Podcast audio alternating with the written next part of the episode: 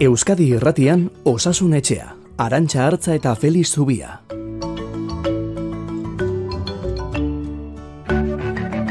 Kaixo, egun ondenoi, zuzenean ala zeharka sai honetara inguratu zareten guztioi.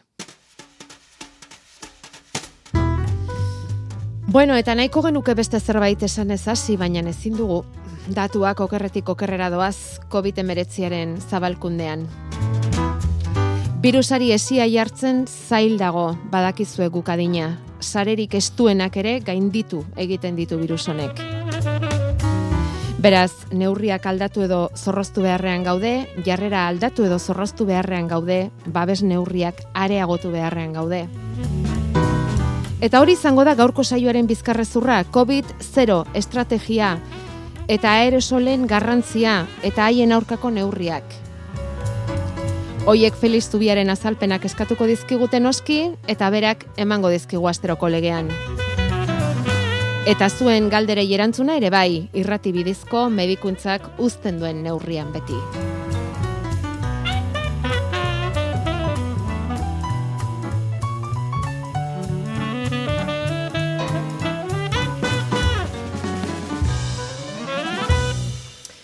Honezkero ikasi duzu ez da, emeretzi udalerri egongo dira itxita bi hartik aurrera Euskal Autonomia Arkidegoan, hiritarren joan etorriak mugatu egin ditu jaurlaritzak, hala ere turismo eta ostalaritzaren jardunari eutxi egingo diote, naiz horrere murrizketak izan ordutegietan bereziki.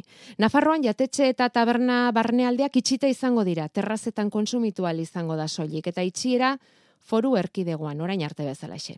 Hori da, aste santuaren atarian begi biztan daukaguna. Feliz Zubia, kaixo, egunon? Egunon. Bueno, eta nola ikusten ditu gure medikuak eh, ondorengo egunok, bere mediku trajearekin? Ba, kezka hundiz ikusten ditu. E, badakigu kopuruak gora igotzen hasi direla, eta ondezkero ezaguna dugu zein den sekuentzia ez. E, kalean igoko dira, kalean igotzen direnean ospitaleratzeak igoko dira, eta hori hasi zaigu, e, atzoko datuak oso kezkagarria direia, eta ondoren maguri ziutara iritsiko zeskigu ez. E, eta oraindik ere betiki kontu berarekin ari gara, baina ziuak beterik dauzkagula ba, beste okerraldi bat izateak, ba, kezka handia sortzen dit, ez? Bai gure lanagatik, baina batez ere etorriko direnengatik eta gertatuko den sufrimendu eta eriotzen gandik. Eta honezkero ikasia beharko genuke, baina ez dugu askorik ikasi. Laugarran olatua zere hitz egiten duenik bada, ez dakizu nola ikusten duzun, etor liteke olatu hori eta eta olatu horren aurrean nola harrapatuko gaituen gaitzak. Ba, gertatuko dela okerraldia nabarmena da. E, ikasia daukagu e, e, bilakera esponentziala dela eta behin gorak azten denean ba, oso azkar, e, puntu bat edaraino mantzo txamar duela, baina gero oso azkar egiten duela gora, eta hor neurriak hartu beharra dagoela. Eta ikusirik, ba, kopurua gorak dela, ba, gertatuko dena da urrengo egunetan ere goraka da izugarri izango dela, eta ospitaleratzeak izango ditugula, eta ziutarea iritsiko zeskigula, eta eriotzak izango ditugula, ez? Hau badakigu, eta ezin da besterik espero hori jakinda. Eta hartutako neurriak zer, ba nere ustez e, berriz ere ari gara bai baino eseko dinamika batean, eta hori etzigarria da. E, lehenik eta bain, amagostu eguneko tasak erabiltzeak beti berandu ere ibiltzea dakar. Aditu gehienek diote, amagostu eguneko tasez gain, zazpieguneko tasak erabili behar direla. Eta zazpiegunean, amagostu egunetakoaren eguneko irurogei baina handiagoa denean, adierazten duela okerraldia zidela. Eta amabosteraino itxoiteak ez duela zentzurik. Beraz, e, nik uste berandu gabiltzala. Eta batez ere neurriak hartu behar baldin badira, neurriek osoak eta koherenteak behar dutela. Hau da, neurri bat hartu behar baldin bada ezin da esan batzuentzat bai baina beste ez. Erreserbak dituenaren bai baina beste entzatez. E, zinez garritasun guztia galtzen delako, jendearen azerrea okertzen delako eta lendik ere bagoden nahiko nekatuak eta niko etzita eta nik uste ba, horret besterik ez duela ekartzen. Eta dena den, e, zuka ipatu duzu zarreran, ba, nola beteko kurpil zoro batean edo zorgin kurpil batean sartua gaude, eta hemendik irteteko zerbait beharko genuk, ez? Eta behar bada bauiek aipatuko ditugu.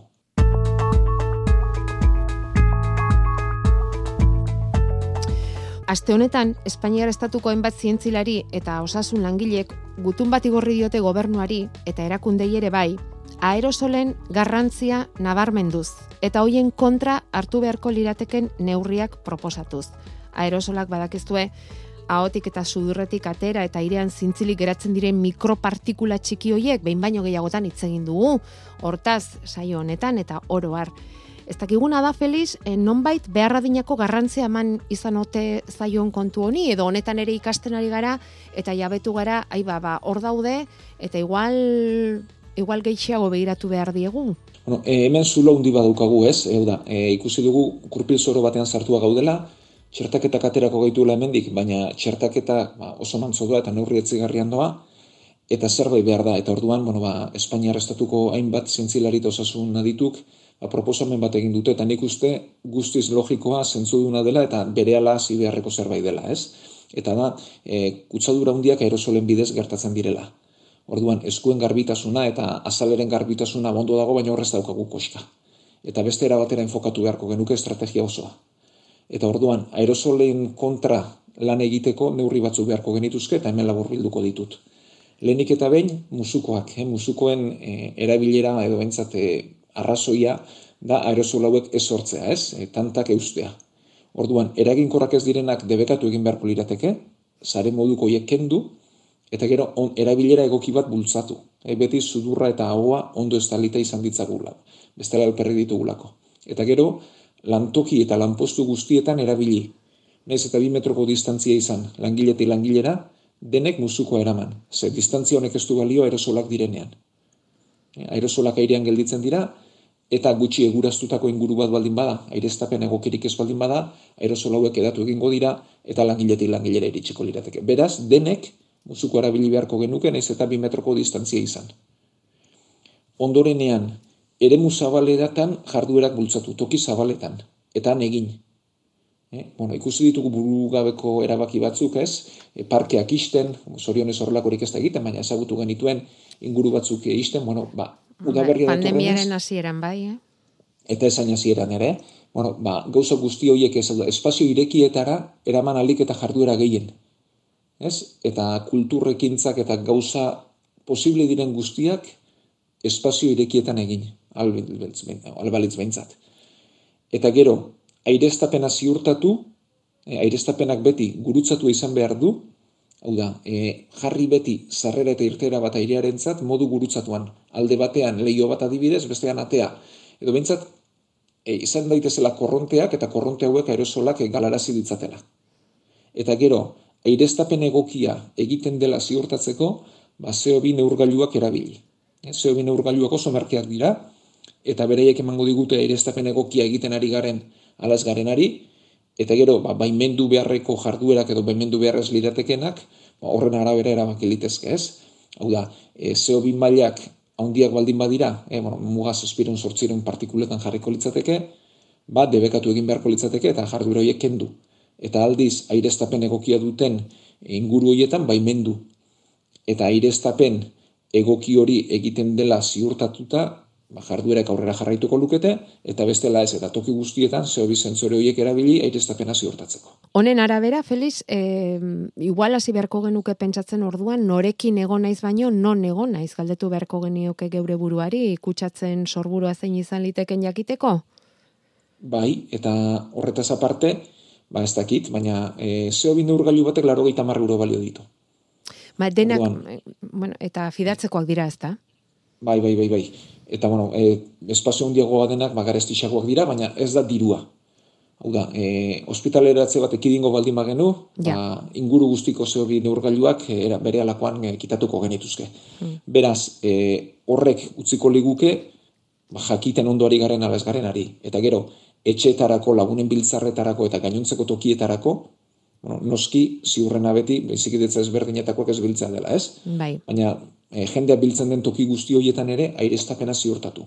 Beti lehioak zabalik eta aireztatu ditzagun etengabean, bai etxeak, baina baita eskolak ere, lantokiak ere, bulegoak eta inguru guzti horiek ez. E, orain gainera udaberria dator, asteburu, bueno, gaurko zoragarritako eguraldia eman digute, temperatura altua, ondorengo egunetan ere bai, beraz aprobetsa dezagun hori egiteko, e, hauek aerosolek aire librean ez dute ez dute esango dugu bizirik, ez? Ez airean gelditzen dira, ba, aireztapenik ez dagoelako, korronteak eramaten ez dituelako, eta nola ulertzeko ba, gandu edo lanbroma onduko bat izango litzateke, ez? Mhm. Eta izea sartzen denean, ba, gandu hori eraman egiten da, eta aerosola ba, guztiz deus ez duko lirateke. Eta zer esan behar diogu entzule honi Felix, esaten digu aerosolek aire librean ez dute apenas bizirik, zezentzu dauka kanpoan maskara erabiltzeak? Ba, batez ere, e, bueno, transmisioak bi bide ditu, ez? Bada aerosolen bidezko hau eta musukoek batez ere aerosolen sorrera moztuko lukete, baina bigarrena da aurrez aurre gaudenean ere tanta ba 2 metroko distantziako tanta hoiek ere kutsatu dezakete eta tanten transmisioa moztuko luke musuko horrek ere. Beraz, aire librean bakarrik gabiltzanean bere zentzu hondirik ez du musukoek e, erabiltzeak, baina egia da, ez dakigula noiz gurutzatuko garen norbetekin edo noiz egongo garen beste pertsona batekin, eta horregatik erabili beharko genuke musukoa aire librean ere elkarrez kutsatzeko eta bi metroko distantzia txiki horretan ere kutsadurari gertatu ez da. Beste batek esaten digu, e, aire librean ni oinez musukoarekin noala, ondo ondotik jendea korrika edo bizikletan, oinez ere bai, pasatzen zait musukorik gabe, hoiek kirola egiteko zalute musukoa eraman behar jendea dabilen lekuetan korrika guazenean, bizikletan guazenean, gurutzatuta bakarrik garenean, hor ez dago neko denbora transmisiorik gerta da ez? Mm. Egia da, ba, hemen ere, e, beti zentzu eskatuko genukela, ez? Jendea ikaragarri baldin bada bai, ba, banakagakoren batekin gurutzatuko baldin bana tartean tartean, ba, behar badez genuke behar, ez? Baina egia da neurriak beti orokorra behar duela, ez? Eta hor dago zailtasuna. Baina lau bo segunduan gurutzatuta transmisiorik ez da ematen pertsona batekin topo egiten baldin badut eta bi minutuko berrik egiten baldin badut ba gertaliteke, ez? Eta hor legoke arriskua eta horregatik e, neurrian on jarri ez da erraza eta beti erabakitzen da goiti jartzea eta kontaktu guzti hauetan e, mm -hmm. erabiltzea.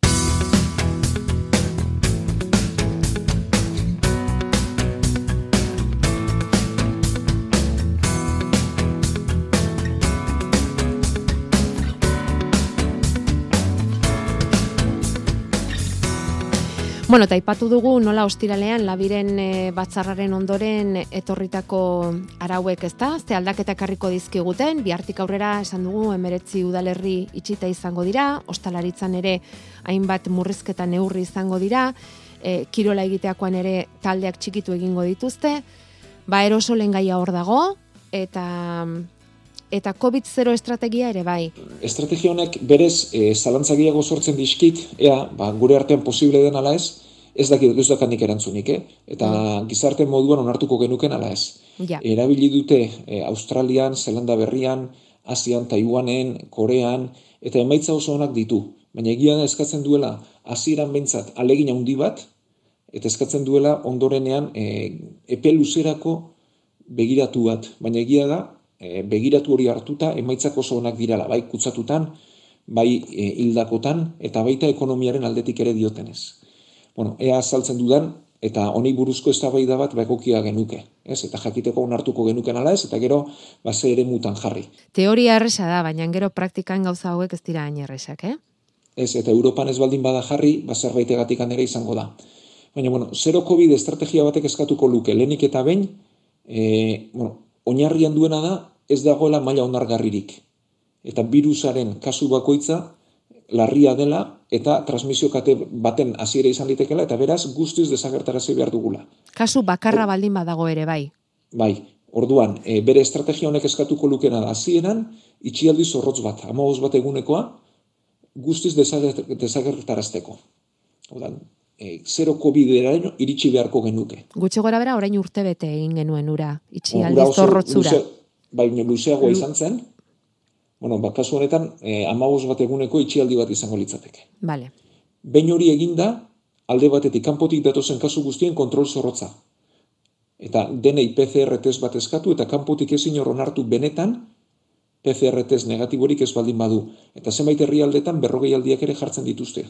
Eta tozenei isolamendua jartzen zaie, e, ba, kanpotik etorri ez da kasu berririk.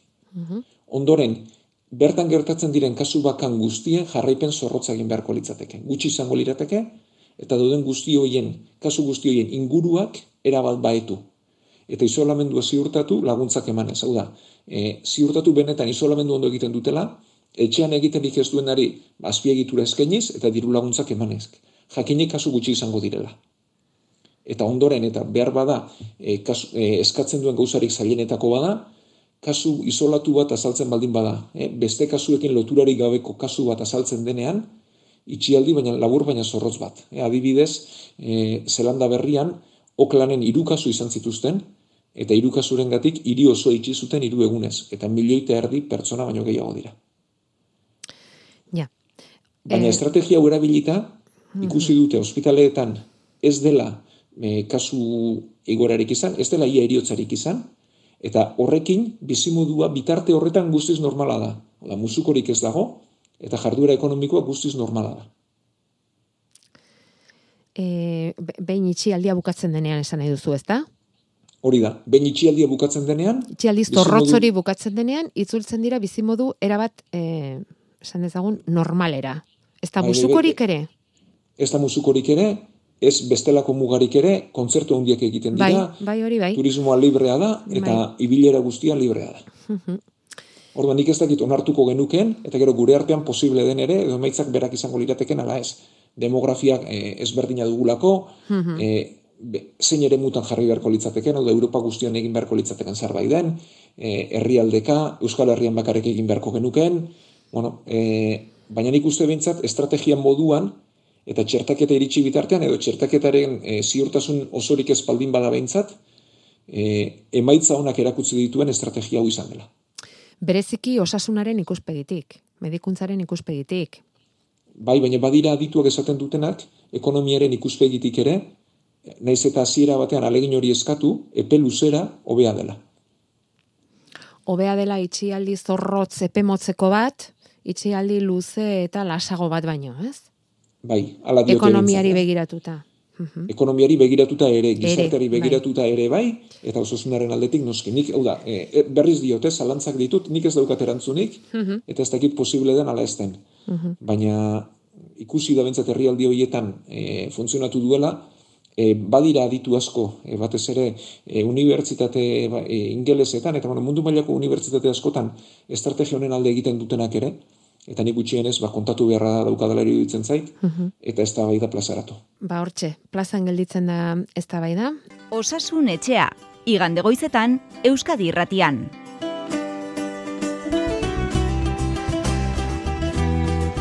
Gure e-maila osasunetxea abildua eitb.eus. Nahi baduzue idatziz, nahi bali baduzue ahotsez, nahi duzuen bezala. Sartu inguratu eta utzi zuen zalantza, zuen galdera, zuen esan beharreko guztia. Gustura hartzen ditugu hemen osasunetxean zuen mezuak eta. Eta gaur oso aurrera joan gara, Felix, COVID-arekin, eh? oso aurrera joan gara, eta hor gelditu zaizkigu, eta dauzkagu hemen, meniskoa, eta zurrungak, eta ekin beharko diegu, ez Bai, COVID goazen. galderei ere, ez da? Bai, bai, gozena. Meniskoaren adarra puskatuta dagoela, esan diote, erresonantzia bat egin eta eh, entzule honi belaunean desgaztea ere bai, eta galdetzen dizu ea ebakuntza derrigorrezko ikusten duzun.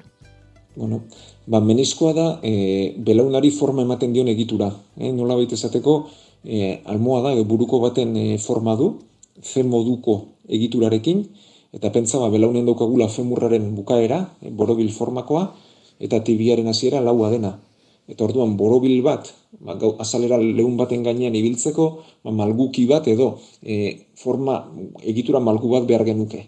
Eta e, meniskoa da hori, eta bera eteten denean, esaten da meniskoa utzia dukagula, adar bat utzia dukagula, ez? E, berez, meniskoaren ebakuntza egin beharra dago, mina egiten badigu, baldin badigu, da mina hundiara egiten baldin badu, edo belauna kateatuta gelditzen baldin bazaigu, ez?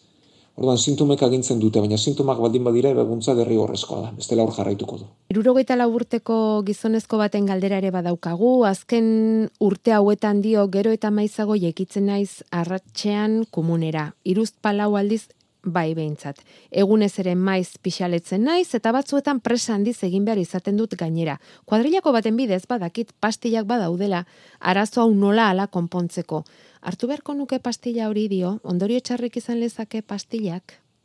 Bueno, ba, esango dugu beti bezala automedikaziorik ez dugula gomendatuko, baina bai e, begiratzea merezi duela. Bueno, prostata da maskuriaren erteran daukagun egitura bat, ez? E, maskuriaren ertera uretra da, tutua da, eta inguruan prostata dauka. Eta prostata undituz joaten da dinarekin, eta tutua zapaldu egiten du. Eta horrek eragiten du, ba, pixa azkarrago irtetea, baina guztia ez irtetea, orduan maskuria beti erdi beteta gelditzen zaigu, eta sarri-sarri pixa egin beharra daukagu, ez? Orduan, badira pilulak e, honi kontra egiteko e, ondo, nahi ondo onartzen direnak, eta beraz, e, nik gomendatuko nioke froga egitea. Nahi ondo eramaten diren pilulak dira, zenbait kasuetan tentzio jeitxiera ematen dute, eta hori da baztertu beharko genukena eta bestela azken erremedio moduan, ba, prostataren ebakuntza egiten da, ba, irtzeera hori, oda tutu hori berriz ere zabaldu egiten da. Baina hori, urrengo pauzoa litzateke, eta berak dioen bezala, lehen pauzoan bintzat, ba, pilular leudeke bai. Bai, baina medikuarekin konsultatuta, ez da? Bai, noski. Eta ari kasua zalduta, konforme. Beste hogeita zazpi urteko gizonezko ezerretzaile bat inguratu zaigu. Berak ala aurkeztu digu bere burua. Hogeita zazpi urteko gizon ezerretzaile bat naiz, eta kezkatutanago nire zurrungekin e, zurrunga kolpenaiko fuertearekin esnatu izan da, eta mm, jakinaiko luke hori kezkagarria den ala ez, medikoaren gana joan beharko ote lukeen ala ez, zebere kezka nagusietako bada etorkizunean zurrengek okerrera egin eta bikotekideari loa galeraziko ote dion. Bueno, ba, nahiko galdera oikoa dau ere, e, zurrunkak sortzen dira arnaz bidean egitura bigunak ditugulako, ez, e, estarrian, lepoan, badira hor e, bigunak diren e, egiturak, ez? Hau zapaitik hasita gaztarriaren lehen zati hor nertara. Eta lo gelditzen garenean, ba, muskuluek indarra galtzen dute, tonua galtzen dute, eta egitura bigun hauek ba, hor dardarka edo gelditzen dira, eta izearen pasaran ba, dardara egiten dute. E, berez, e, horrek soinuaren eragina besterik ez du, baina asko eta askotan lotzen da apnearekin, hau da, e, aizearen pasara guzti sistem baldin badute bai benetan osasun arazo bihurtzen dela. Orduan begiratu beharko genuke ea benetan ondo deskantzatuaren irudipenarekin esnatzen den dela, ez? Hau da, esnatzen baldin bagara pentsaturik ez dugula ondo lo egin, ez? Eta egunez lokartzeko joera baldin badukagu eta nekatua baldin bagaude apnea bat egon liteke atzetik, ez? Da, etengabean arnaza eteten baldin bazaigu, gertatzen dena da etengabean esnatu eta lo, esnatu eta lo ziklo batean sartzen garela, eta horri izaten zaio gauaren, gaueko apnearen edo loaren apnearen sindromea ala balitz, e, bueno, hau, e, gaueko erregistro baten bidez ikusten da, ba, presio positiboa sartzen da, makina bat jartzen da, airea pasa din, eta egitura bigun hauek ba, bazterrera geratu daitezen. Eta honek, e, zurrunkak galerazteaz gain, ba, loaren osasuna ere ba, ziurtatuko liguk. Ez? Beraz, bai begiratzen merezi duela. Eta bitarte horretan zer egin liteken, bueno, ba ez dago bere gorpuzkeraren berri, baina askotan gizentasunari lotu egoten da zurrunka, eta berez pixua galdu, eta bitartean estarriare begiratu dezala ba ere anatomikoki ez duela bestelako arazorik ikusteko.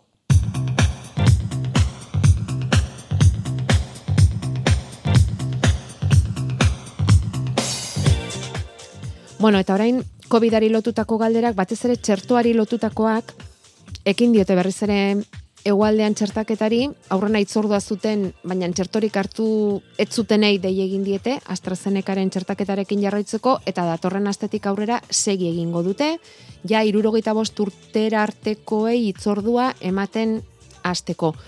Johnson Johnsonen txertuaren zai ere bagaude, Felix, esan genuen, apirilearen itxiera, hasieran iritsiko zitzaigula, orain badirudi apur bat atzeratu egingo dela, harritu ere ezkaitu egiten, berri honek, ze etengabe horrelako berria jasotzen ari gara, aprilaren erdia alderako adiraztu dute Europar batzordeko mm, txartuak erosteko ardura duen Sandra Galinak aste honetan bertan egin dituen adierazpenen arabera ikusiko dugu.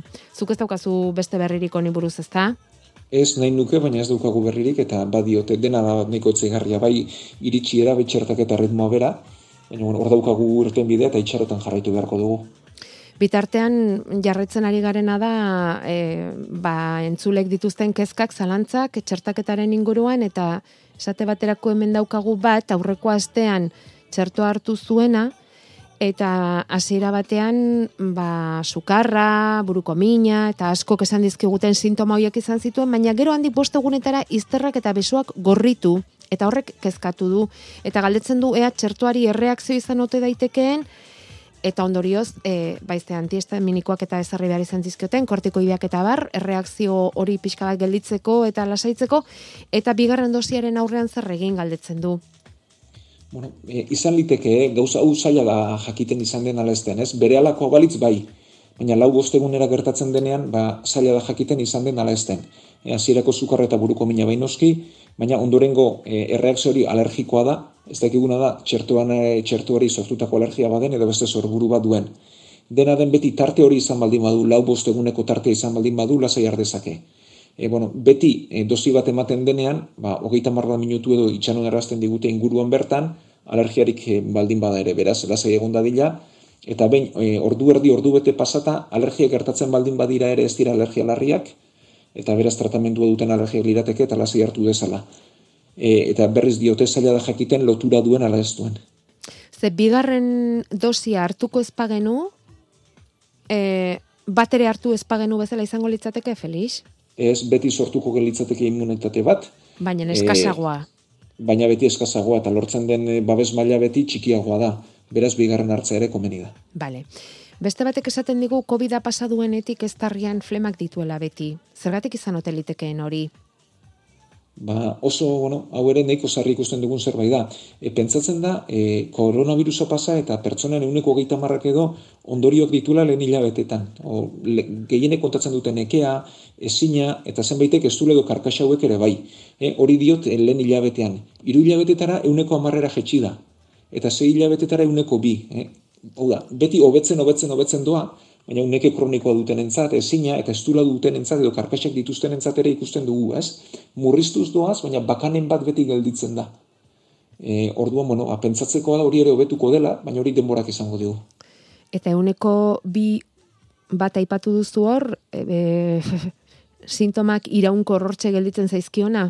COVID iraunkor bai. hori? Mm, gutxi gora bera hilabetetara euneko bian da, gutxi gora mhm. bera COVID iraunkorra, bai. eta horri buruz hitz egiten ari dira gehienak, eta bueno, ba, ikusi beharko dugu urtea pasada, eta laizter izango ditugu bederatzi amarri hilabeteko datuak ere, eta dauzkagunean azalduko ditugu. Bai, bai, hartuko dugu beta, lasaiago horretaz aritzeko. Penizilinari alergia dionak, berrogeita maika urteko emakume batek idatzi digu, hartu beharko luke txertua? Emark... Bai, hartu dezala, eta kasu guztietan bezala, bagoita mar minutu horiek itxaron, ez? E, alergiak izateko arrisko oso oso bajua da, eguneko 0,0 irukoa edo lako zerbait da, eta beti lehen hogeita mar minututan gertatzen dira larriak, gero besteak e, gertalitezke baina harinagoak dira, eta beti horregatik jartzen da ziurtasun tarte hori. Konforme. Bueno, ez daukagu bestetarako betarik Felix bukatu beharrean gaude. Bihartik aurrera esan dugu neurri berriak izango ditugu Euskal Autonomia Erkidegoan Nafarroan ere aldaketa txiki batzuk bai, Tabernabarruak eta utzik itxita izango dira. E, bukatzeko bukatzeko, eh? E, azken zalantza bat hemen sortu dena WhatsAppean eta e, mugikortasuna, e, bueno, beti aipatzen duzu, ez da, familia unitate diferenteak elkartzeak arriskua dakarrela hori ala mugikortasuna zer da arriskutsuagoa virusa zabaltzeko orduan? Ba beti noski pertsona asko bilatzea gauza da asintomatikoak direla gaitza edatzen dutenak eta asintomatikoen mugikortasuna honditzen denean ere ba, pertsonek topo egiten dutela ez ez garela beti gu bakarrik ibiltzen munduan baina beti asko sarrisko handiagoa du jende asko pilatzeak mugikortasunak bera baina Bueno, hala ere, biak lotuta doaz e, garbi gelditu denez Feliz Zubiaren erantzunean. Donostia ospitaleko zainketa berezietako zerbitzu burua, igandero bederatzi terdietan Euskadi Ratian osasun etxea zabaltzen dugunero. Mila esker denoi gurekin izateagatik, gauza bera zuri Feliz, eta, ah, bueno, datorren astean, e, izango da, pazko igandea, baina hemen izango gara, ez da, zubai ez? Bai, bai, bai, guk badira aspaldi jaiegunik ez dugula izaten, eta hemen izango gara. Bueno, ba, guk ere ez, hemen izango gara. Ordura arte,